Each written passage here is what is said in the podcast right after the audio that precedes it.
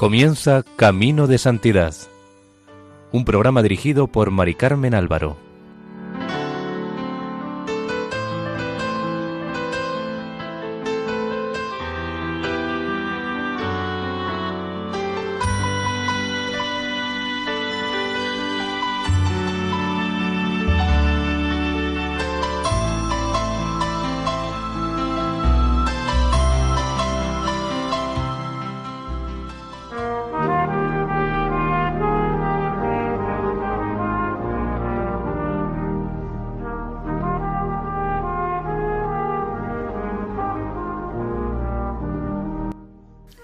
Bienvenidos a Camino de Santidad, un programa realizado por el equipo de Radio María en Castellón, Nuestra Señora del Lledó. Les invitamos a escuchar el segundo de tres capítulos dedicado a la vida de San Francisco de Borja.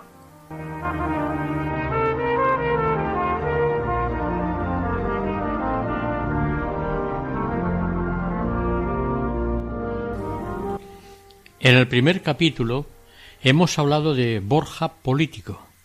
A partir de ahora hablaremos del Borja espiritual y religioso.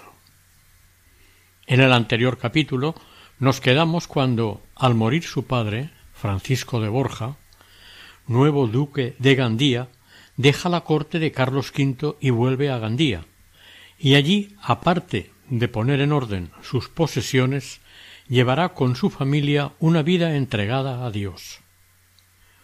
Una vez en Gandía, el duque se preocupó por el bienestar de sus súbditos, a los que quería y por los que se preocupaba, además de ser especialmente generoso con los pobres y necesitados.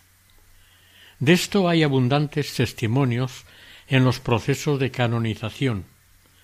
Su experiencia de gobierno adquirida en Cataluña y los condados de Rosellón y Cerdaña contribuyó a que Francisco de Borja administrara con mayor eficacia y seguridad sus posesiones de Gandía.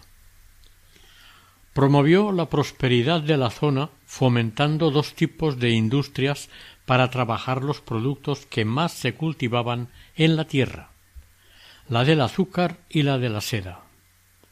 Los extensos campos estaban plantados con cañas de azúcar que constituían una de las grandes riquezas del país.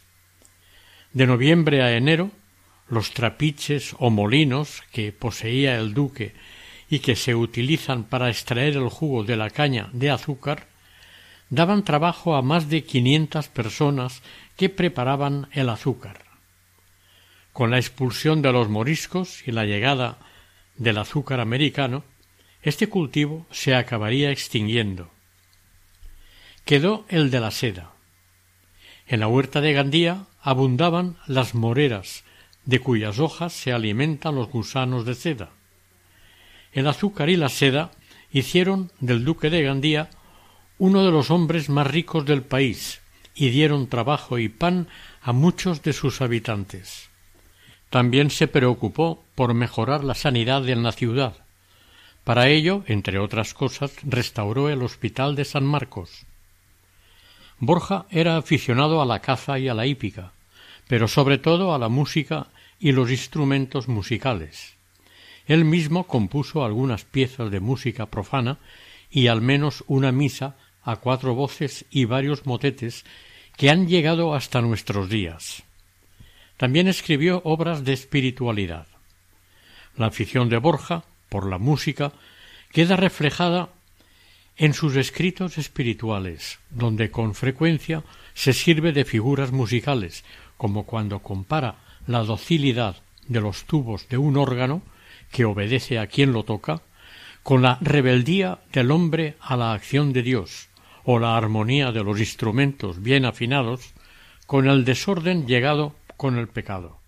Su trabajo como autor ascético comenzó durante los tiempos de Gandía, Además de un método sobre el rezo del Santo Rosario, que refleja sus prácticas ya desde los tiempos de Barcelona, y de un sermón sobre su humildad, escrito en 1546, Borja escribió en aquel tiempo seis tratados en los que predomina el propio conocimiento y la confusión por la mala respuesta y correspondencia del hombre a los beneficios de Dios. Sus tratados espirituales se publicaron juntos en Valencia el año 1548 bajo el título Seis tratados muy devotos y útiles para cualquier fiel cristiano compuestos por el ilustrísimo señor don Francisco de Borja, duque de Gandía y marqués de Yombay. En ellos escribe su experiencia espiritual. Por ejemplo, en el tratado El espejo de las obras del cristiano, cada una de las acciones de cada día.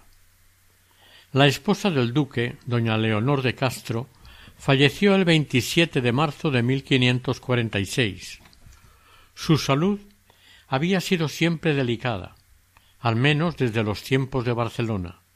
En 1544 estando ya en Gandía, se sintió gravemente enferma. En cuanto pudo, se fue con su marido a pasar el invierno en el cercano monasterio de San Jerónimo de Cotalba. Con mejorías y empeoramientos del 20 de marzo de 1546 hizo testamento y falleció una semana después. Borja le escribió una carta al padre Araoz comunicándole su fallecimiento, en la que le decía que en su enfermedad fue mortificada maravillosamente, y en su tránsito y fin fue regalada maravillosísimamente. Según contó más tarde Francisco a su familia, que, como ya dijimos, amaba a su mujer sinceramente, ante la perspectiva de perderla, puesto de rodillas en oración ante el crucifijo, le pidió a Dios con todo fervor que la librase de la muerte. El crucifijo le habló a Borja con locución interior, diciéndole que se haría lo que quisiese, pero que a él no le convenía la curación de su esposa. Francisco aceptó la voluntad de Dios, manifestada tan claramente. Este hecho lo contó en los procesos de beatificación su nieta Sor Francisca de Jesús, Clarisa, en el convento de las Descalzas Reales de Madrid. El santo regaló este crucifijo a su cuñada Juana de Meneses, y ésta, a su vez, se lo regaló a Juan de Borja, hijo del santo y padre de la testigo. Los sentimientos de Borja después de la muerte de su esposa se dejan ver en las cartas que escribió para comunicarles la noticia a Paulo II y al padre Ignacio de Loyola. En la carta dirigida al Papa le decía que seguramente participaría de su pena por el fallecimiento de su esposa y le pedía la bendición para la difunta y hacerla participante en los sacrificios de la universal Iglesia a San Ignacio le decía, con motivo de su muerte, para con ella se me ha doblado el amor, en cuanto es más amada del Criador. El golpe fue duro, como lo fuera en proporción la muerte de la emperatriz Isabel cuando Francisco contempló su cadáver en Granada. Decididamente ahora ya podía dedicarse totalmente al Señor que no podía morir. A partir de la muerte de su esposa, los acontecimientos se sucedieron rápidamente. En mayo de aquel año 1546 hizo Francisco los ejercicios de San Ignacio en Gandía y en el momento culminante en que en estos hay que tomar decisiones, hizo voto de entrar en la compañía. Era el 2 de junio. No se conserva ninguna carta en la que Borja pidiera a San Ignacio su entrada en la compañía. Quizás se perdiera o sencillamente se lo pidiera de viva voz al padre Pedro Fabro, con quien se entrevistó en mayo de 1546, cuando pasó por Gandía camino de Roma. El padre Fabro puso la primera piedra del colegio de Gandía. Lo que sí se conserva es una larga y preciosa carta sin fecha de San Ignacio al duque de Gandía, en la que le comunicaba su admisión en la orden.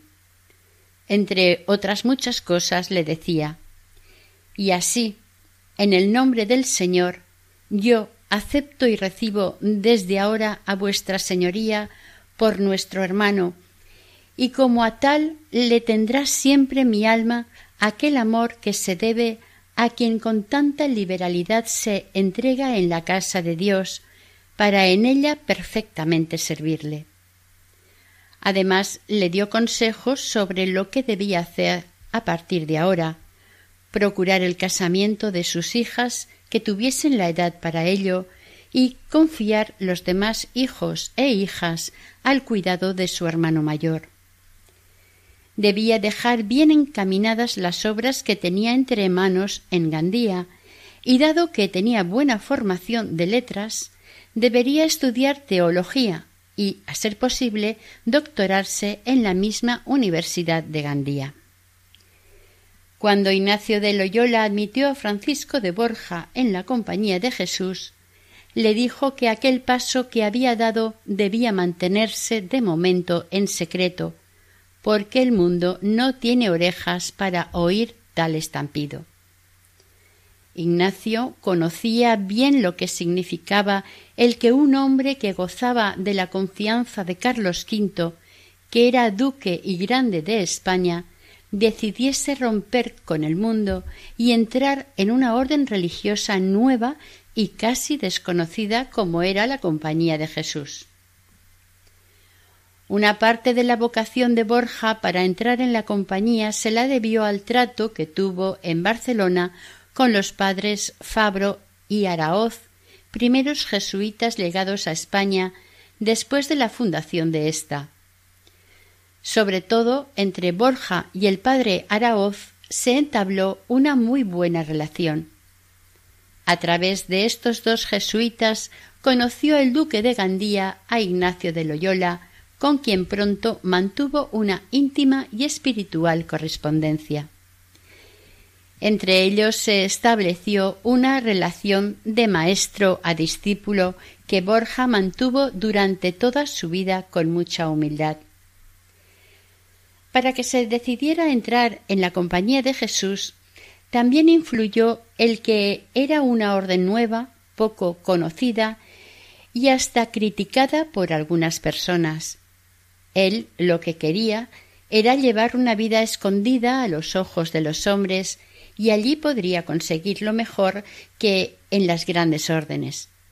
Además, la Compañía de Jesús no admitía dignidades eclesiásticas, por lo que sería más difícil que lo pudieran hacer obispo o cardenal. El 1 de febrero de 1548 hizo, con las debidas dispensas ante los tres jesuitas presentes en Gandía, la profesión solemne que le unía definitivamente a la compañía. Sólo había pasado un poco más de un año desde su admisión en la orden. Algo debió de impulsar a Ignacio a tomar esa decisión de adelantar la profesión solemne. No se sabe con exactitud, pero es posible que tuviera que ver el que el padre Araoz, que seguía a la corte del rey, se dio cuenta de que Felipe II estaba pensando en nombrar a Francisco de Borja mayordomo suyo. Araoz informó a Ignacio y éste consiguió el permiso del Papa Paulo III para que Borja hiciese la profesión solemne sin esperar el tiempo reglamentario, con el permiso para seguir ocupándose por espacio de tres años de los asuntos de su familia. De este modo, difícilmente hubiese conseguido Felipe II tener a su servicio a un hombre que estaba atado con votos solemnes, hechos con dispensa del Papa. Los sentimientos de Borja el día de su profesión fueron expresados por el santo en una larga oración que empieza así. Señor mío y todo mi refugio, ¿Qué hallasteis en mí para mirarme? que vistes en mí para quererme en la compañía de los vuestros. Y sigue el santo expresando su indignidad por la gracia recibida y agradeciendo al Señor aquel beneficio de la vocación y profesión en la compañía. Desde el momento de su profesión ya nada podría separarlo de la compañía. En noviembre de 1544 le expresó Francisco de Borja al padre Antonio de Araoz su deseo de fundar un colegio para los numerosísimos moriscos que había en su ducado. Después aquel proyecto se amplió a toda clase de alumnos seglares. En 1547 este colegio adquirió la categoría de universidad y fue la primera universidad de la Compañía de Jesús en España. Borja le comunicó su deseo también al Papa Paulo III, quien le envió una bula de fundación de la nueva universidad con fecha 4 de noviembre de 1547. A ésta se le concedieron los mismos privilegios que a las de Valencia, Salamanca y Alcalá de Henares. También el emperador dio su aprobación y San Ignacio, en un diploma fechado el 20 de marzo de 1548, declaraba que la compañía aceptaba y se hacía cargo del colegio y universidad. En esa universidad se doctoró en teología Francisco de Borja el 20 de agosto de 1550. Entre 1547 y 1549 tuvo lugar un episodio de desviación espiritual entre los padres Oviedo y Onfroy, quienes querían dedicarse a la contemplación. El caso sirvió para clarificar la vocación de la compañía y de su fundador en puntos tan importantes como son la relación entre vida espiritual personal y celo apostólico, entre contemplación y acción, así como la actitud en relación con los fenómenos preternaturales como visiones y profecías. Francisco de Borja, con su prudencia, tuvo un papel muy importante ayudando a Ignacio en la solución del problema. Desde Roma Ignacio fue dirigiendo espiritualmente a Borja de acuerdo con las constituciones que todavía estaba escribiendo. De hecho, Ignacio fue un maestro del centro espiritual de Gandía que corrió peligro de desviarse en manos de los padres Oviedo y Onfroy, que se dejaron influenciar por un fraile iluminado llamado Texeda, con el que les hizo terminar cualquier tipo de relación. Ignacio no conoció personalmente a Francisco de Borja hasta finales de 1550, pero hubo una gran y comprensible seguridad en la dirección espiritual de Ignacio para con Francisco y una gran obediencia entregada de Francisco para con su maestro. En realidad, Francisco e Ignacio, cada uno por su lado, unidos por la obediencia, caminaron guiados por el Espíritu, por un mismo Espíritu. Francisco había recibido formación franciscana a partir de las clarisas de Gandía. Los franciscanos le habían dado carta de hermandad, estando de virrey en Cataluña, como ya dijimos.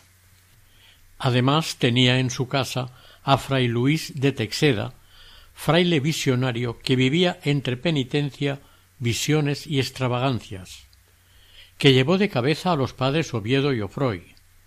También Francisco se vio llevado a extremos que Ignacio le tuvo que reprimir e incluso persuadirlo para que hiciera salir del palacio ducal y del colegio de la compañía aquel franciscano extraño. Ignacio tuvo que hacer con la prudencia y el exquisito trato que le caracterizaba el cambio del ascetismo franciscano del duque al ignacianismo, a la espiritualidad de la compañía. Ignacio tenía a favor la obediencia total de Francisco. Con su obediencia, Francisco fue cambiando su manera de vivir como ermitaño.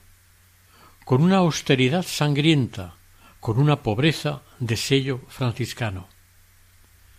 Todos los dones de cualquier orden que adornan la persona de Francisco eran bienes y dones dados por Dios. A Francisco le correspondía reconocer enteramente tanto bien recibido, reconociéndolo enteramente, amar y servir en todo a su divina majestad. Con toda razón y justicia debía Francisco, por su parte, ofrecer y dar a su divina majestad todas sus cosas, y así mismo con ellas como quien ofrece. Tomad, Señor, y recibid toda mi libertad, mi memoria, mi entendimiento y toda mi voluntad, todo mi haber y poseer. Vos me lo disteis, a vos, Señor, lo torno. Todo es vuestro. Disponed a toda vuestra voluntad. Dadme vuestro amor y gracia, que ésta me basta. El duque, el vasallo y servidor del emperador, entendía muy bien el valor pleno de un servicio total a su señor. Desde Gandía le propusieron a Ignacio fundar un monasterio de monjas que dependieran de la compañía, como tienen los franciscanos con las clarisas. Ignacio rechazó la propuesta y esto le empujó a redactar una línea en relación con el voto de la compañía de someterse voluntariamente al Papa para atender las necesidades mayores, no atándose a las particulares, es decir, en este caso a dirigir monjas.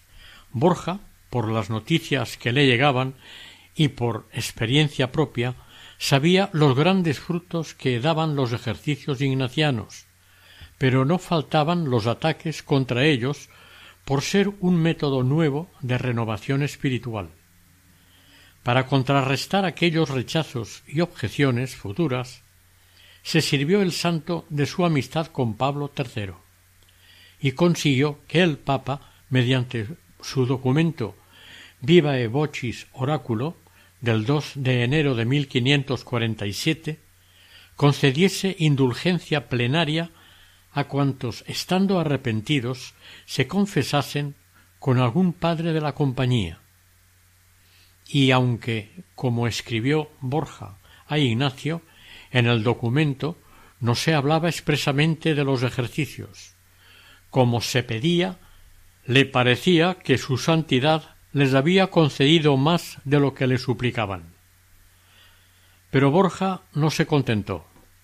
Mandó a Roma al canónigo Diego Sánchez para que pidiese al Papa que hiciese examinar el libro de los ejercicios por el maestro del Sacro Palacio Apostólico, y si éste no ponía ninguna dificultad, lo aprobase con su autoridad apostólica y concediese indulgencias a cuantos practicasen los ejercicios.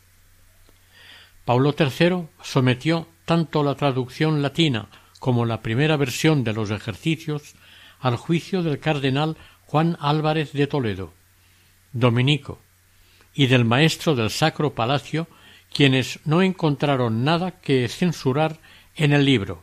Al contrario, juzgaron que eran de gran utilidad para las almas. Tras este informe tan favorable, el Papa aprobó el 31 de julio de 1548 el libro de los ejercicios. Entonces, ya con la aprobación del Papa, Borja quiso mandar imprimir la primera edición del libro de los ejercicios, pagándola él. Esta primera edición de quinientos ejemplares se publicó en Roma en 1548. El santo pagó veintidós ducados por ella. Borja tenía el gran deseo de conocer personalmente a Ignacio de Loyola y ponerse bajo su dirección durante un buen tiempo. Se lo pidió a Ignacio y éste aprobó su solicitud. Ignacio tomó la dirección del duque en cuanto a su formación espiritual y apostólica. Carlos V había tenido bajo sus órdenes a Francisco para que le ayudara a conservar y ampliar sus estados. Ahora, Ignacio, en representación de Cristo, tomaba la dirección de Francisco de Borja, para que, a las órdenes del Señor de todo el mundo, fuera enviado a esparcir su sagrada doctrina por todos los estados y condiciones. Ignacio encargó al padre Oviedo que no consintiera al duque demasiado rigor.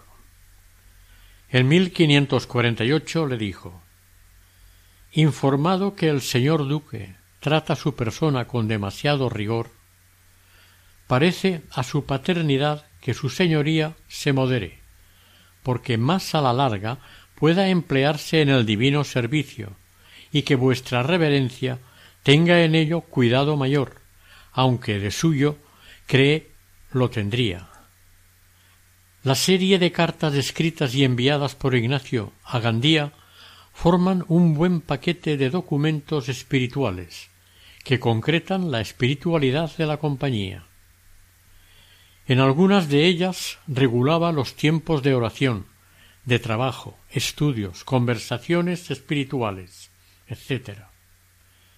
En carta del 20 de septiembre de 1548, dirigida al propio Borja, le dice Al cuerpo tanto debemos querer y amar cuanto obedece y ayuda al alma, y ella, con la tal ayuda y obediencia, se dispone más al servicio y alabanza de nuestro Creador y Señor.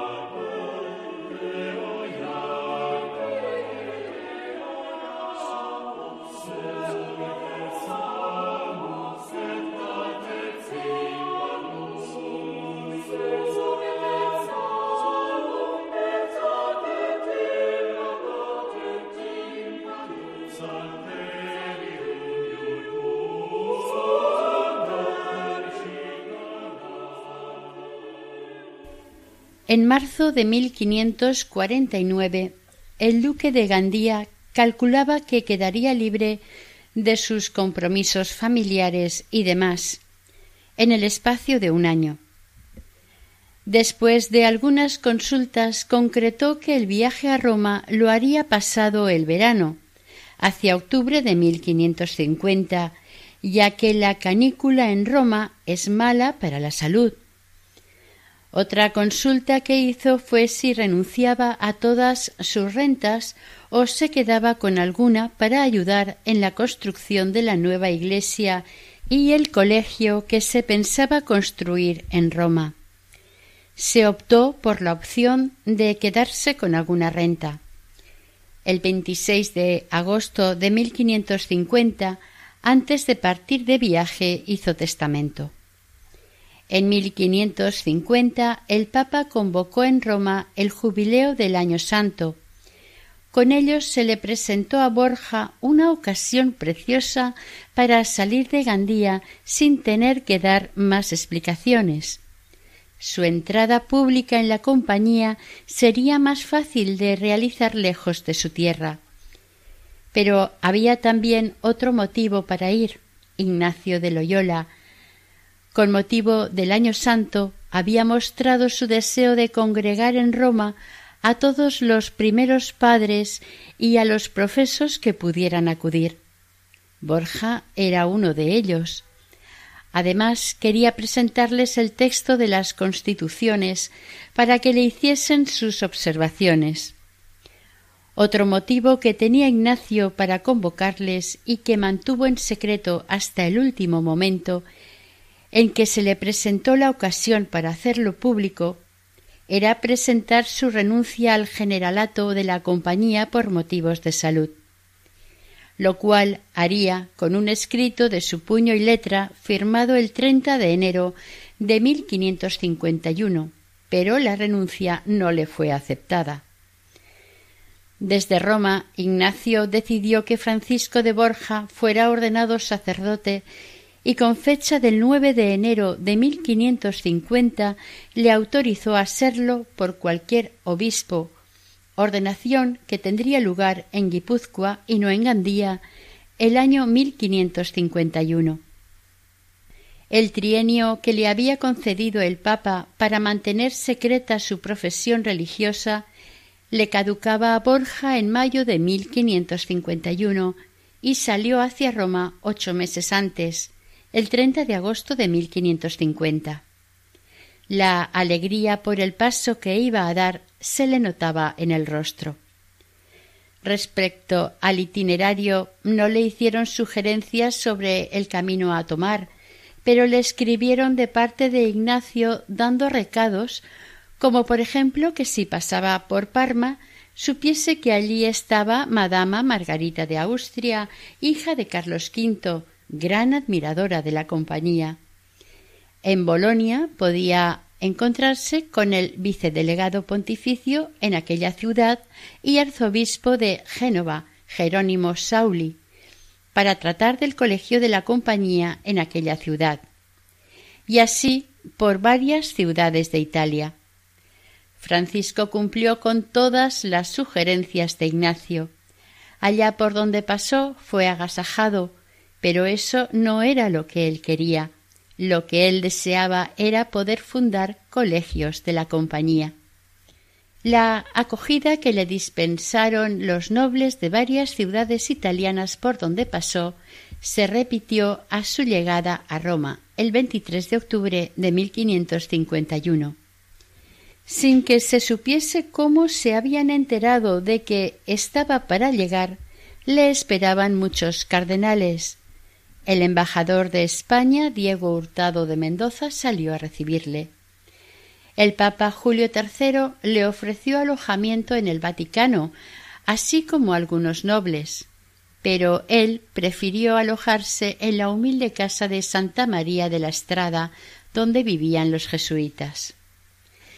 Francisco de Borja permaneció tres meses en Roma, en los que las conversaciones entre los dos santos debieron ser frecuentes, si no cotidianas, Ignacio pudo darse cuenta de quién era aquel que había renunciado a una posición tan privilegiada en el mundo para entrar en la compañía. Borja, a su vez, debió de admirar más que nunca las grandes cualidades y las virtudes del general de la compañía. Además, se dedicó a conocer íntimamente la compañía de Jesús. Para nuestro santo fueron aquellos tres meses un verdadero noviciado. Aprovechó para estudiar las constituciones ya preparadas en 1550 por Ignacio.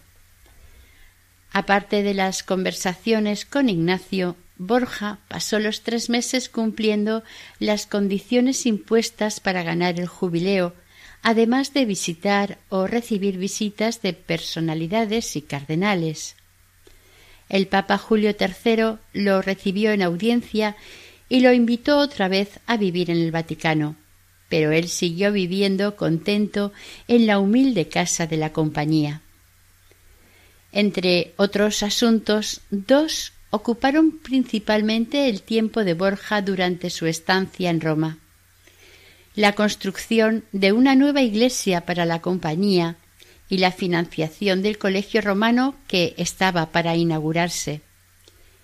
La antigua iglesia de Santa María de la Estrada se había quedado pequeña para tantos fieles como acudían a las celebraciones, sermones y confesiones con los padres jesuitas. Por todo ello era necesario hacer una iglesia más grande. Hubo que vencer algunos problemas financieros y los permisos burocráticos. Esta nueva iglesia sería la base de la posterior y ahora famosa iglesia de Jesús, aunque antes le precederían dos más. El Colegio de Roma fue una idea genial de Ignacio. Se trataba de un centro para formar culturalmente a los jóvenes jesuitas y preparar a jóvenes estudiantes seglares, además de en letras en buenas costumbres. Aquel colegio sirvió de modelo para la fundación de todos los demás en todo el mundo, lo mismo que la iglesia del Jesús sería el modelo para las demás de la compañía. Francisco, antes de salir de Gandía, había enviado su contribución económica para la fundación y en su segundo codicilo, después de haber hecho su testamento, ordenó se enviasen al colegio que se iba a edificar catorce mil libras.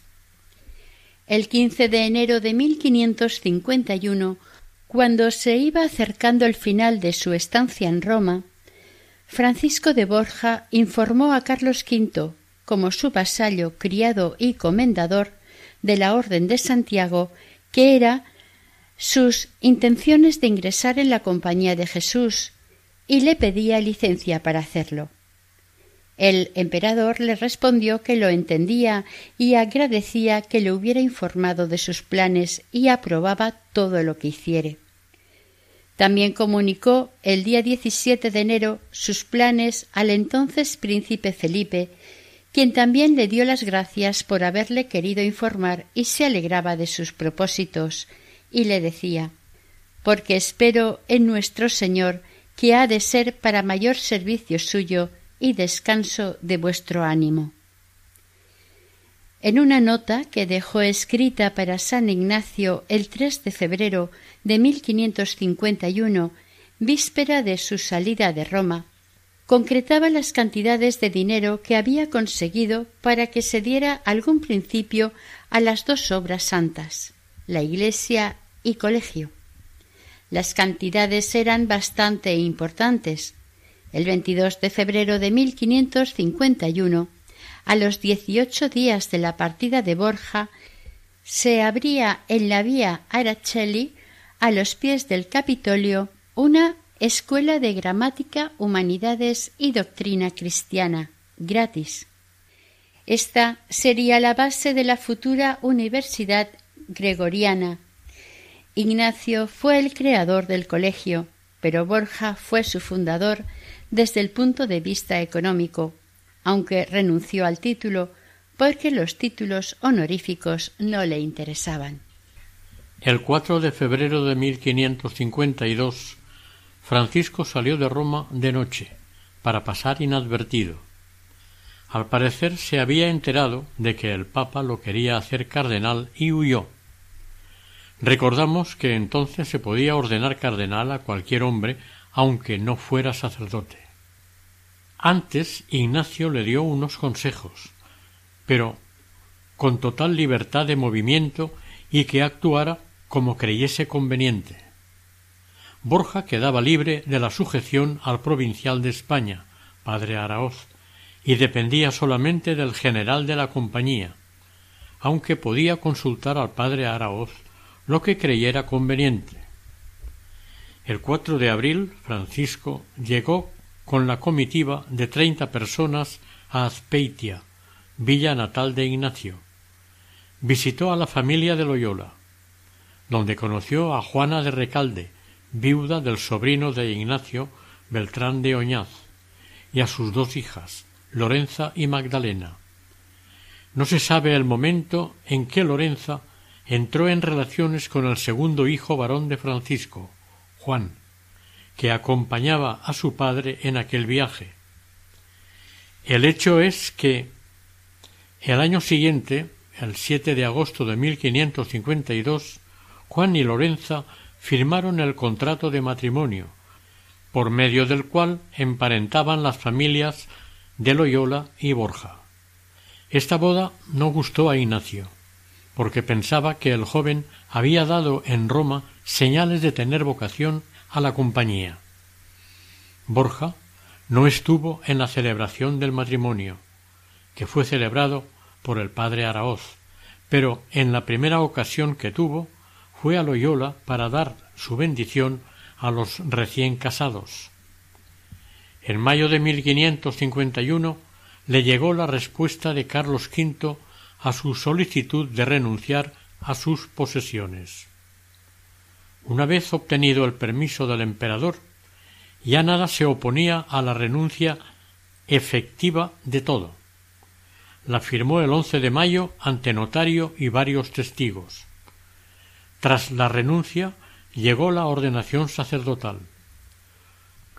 Oñate pertenecía a la diócesis de Calahorra, y como el obispo Juan Bernal Díaz de Luco estaba en el concilio de Trento, e Ignacio de Loyola le había dado permiso para escoger a cualquier obispo, llamó al encargado de la diócesis de Calahorra, Juan Gaona. El santo se cortó la barba y se vistió con la sotana de la compañía. Recibió las órdenes menores el miércoles 20 de mayo de 1551. El 21 y 22 el subdiaconado y diaconado. Y el sábado 23 de mayo fue ordenado sacerdote. Con la ayuda del padre Araoz, Francisco, con cinco jesuitas más, se quedó a vivir en Oñate, en una ermita llamada de la Magdalena. Para ello construyeron con gran rapidez una casita al lado de la misma. La vida en la ermita aislada del centro de la villa le permitió a Borja dedicar largos tiempos a la oración y penitencias. Sobre todo al principio, porque a medida que fue siendo conocido, le llamaban de muchas partes para predicar que era lo que más le gustaba. Pronto se extendió la fama de Borja y empezó a ser más apreciado aún, cuando se supo que había renunciado a sus riquezas, honras y privilegios para hacerse religioso. Obispos, nobles y autoridades le solicitaban y el pueblo acudía en masa a sus sermones.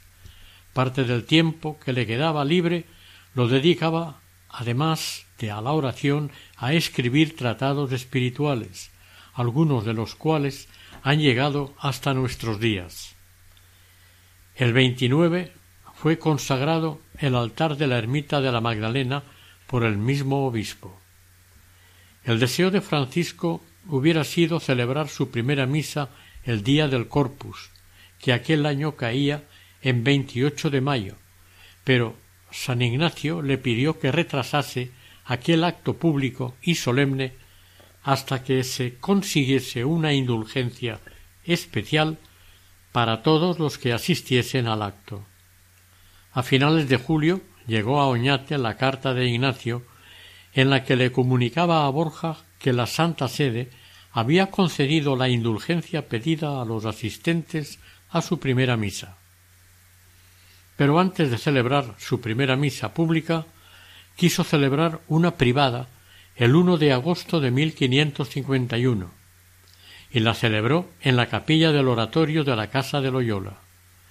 Su hermana Luisa, condesa de Ribagorza, le había bordado una casulla que todavía se conserva junto al altar del oratorio de la casa solariega de los Loyola. Cuando Francisco la vio, comentó demasiado rica para un pobre. El motivo para quedarse a vivir en Oñate, probablemente, fue que la compañía estaba abriendo un colegio en la localidad. El 8 de septiembre de 1552, fiesta de la Natividad de la Virgen, se instalaron en la casa y el día 14, fiesta de la Exaltación de la Santa Cruz, trasladaron procesionalmente a la ermita las reliquias que habían llevado de Roma. Como se había proclamado jubileo para la inauguración de la ermita de la Magdalena, fue muchísima gente la que acudió desde Aspeitia, Azcoitia, Vergara y Mondragón. La Magdalena comenzó a ser desde aquel momento un centro de actividades apostólicas especialmente para el padre Francisco. Desde allí salía a predicar a las provincias limítrofes, a la vez que se convirtió en centro de ejercicios espirituales personalizados, acudiendo personas de todo tipo. La primera misa pública la celebró el domingo 15 de noviembre en Vergara, ante unos diez mil fieles. Ante la imposibilidad de que cupieran todos en la iglesia parroquial de San Pedro, se optó por celebrarla en campo abierto, delante de la ermita de Santa Ana de Rotalde. Aquel día comulgaron con gran devoción más de mil doscientas personas. En el pórtico de la ermita hay en la actualidad una inscripción que recuerda la celebración de dicha misa. Después seguirían muchas más predicaciones. También en Vergara el padre Francisco usó la casulla bordada por su hermana, a la que llamaban la Santa Duquesa, de Villahermosa, palacio situado en Pedrola, provincia de Zaragoza. Además de las predicaciones del padre Borja, el pueblo de Vergara quiso que se fundara en la villa un colegio de la compañía y por medio del sobrino de San Ignacio, Ignacio Beltrán López, de Gallaistegui, que escribió a su tío apoyando la petición en 1551, hicieron la solicitud, pero este colegio no se pudo fundar hasta 1593. Fuera de Guipúzcoa, Pamplona era una de las ciudades que más deseaba oír predicar a Borja.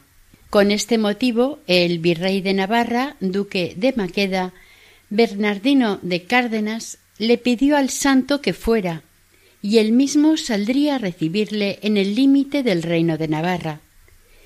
Pero Borja, que, como sabemos, huía de las pompas, se presentó en Pamplona sin avisar en octubre de 1551.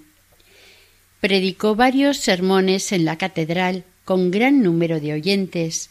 Llevaba un programa para una semana, pero tuvo que permanecer allí durante tres semanas.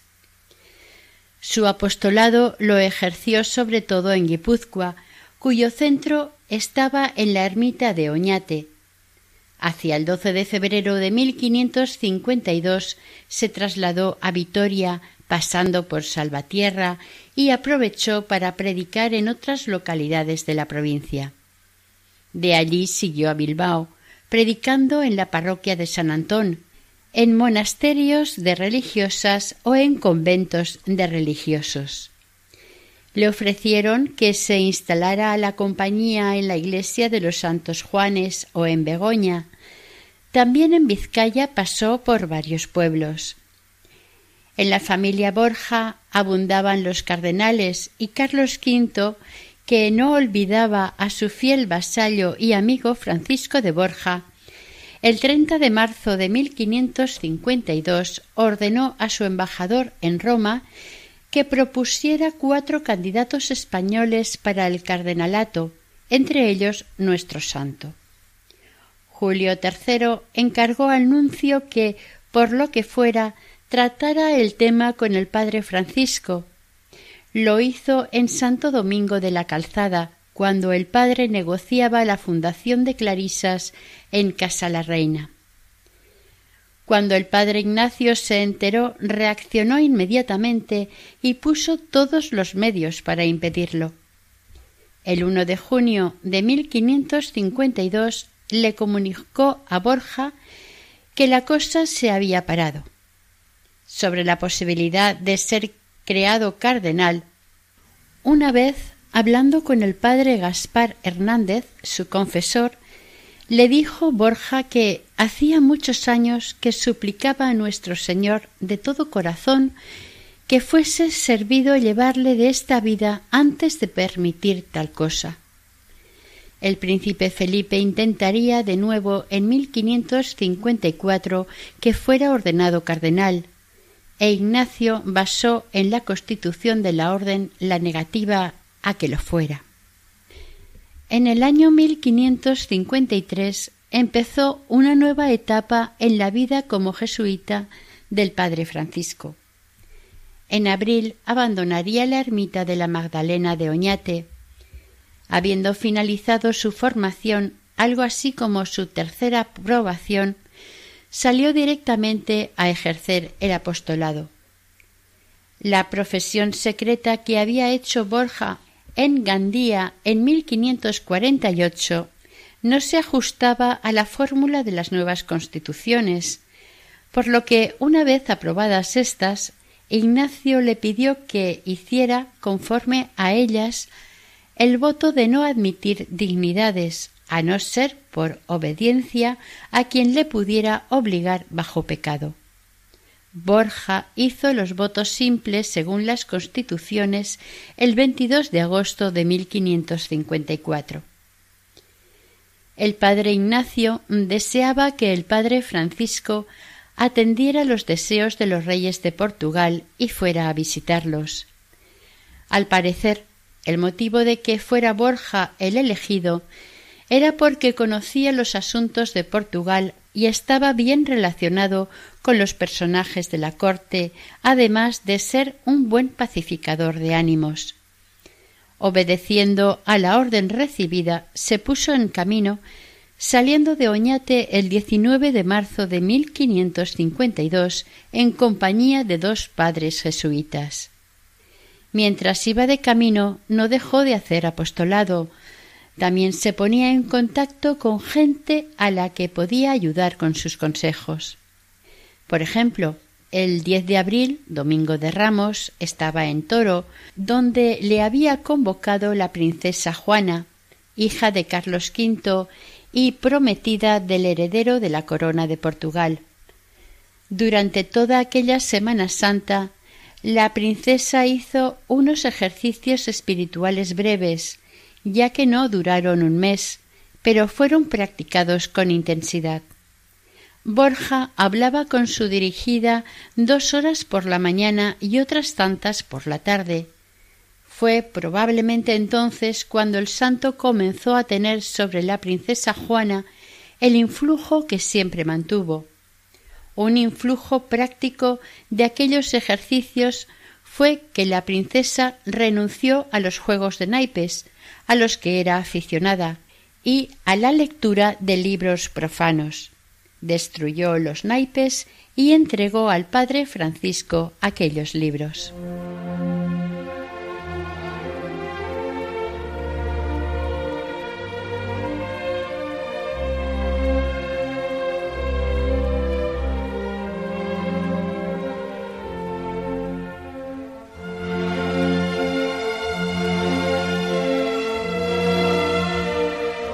Oración. Francisco de Borja, grande por tu humildad, ejemplo de príncipes y señores, guía de sacerdotes y maestros, modelo de religiosos y prelados, celosísimo del bien de las almas, que has merecido del Señor gracia especial para librar de las enfermedades a tus devotos, para apaciguar discordias, aplacar terremotos y librar de sus estragos a los pueblos que te invocan como protector y patrono.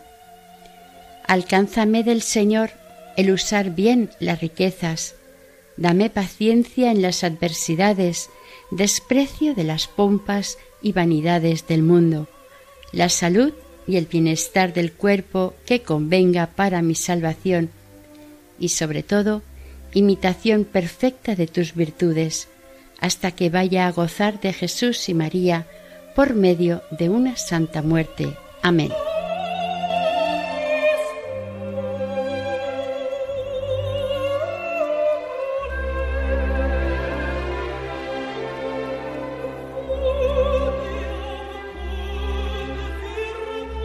Finaliza aquí el segundo de tres capítulos dedicados a la vida de San Francisco de Borja dentro del programa Camino de Santidad, elaborado por el equipo de Radio María Nuestra Señora del Lledó de Castellón. Deseamos que el Señor y la Virgen les bendigan.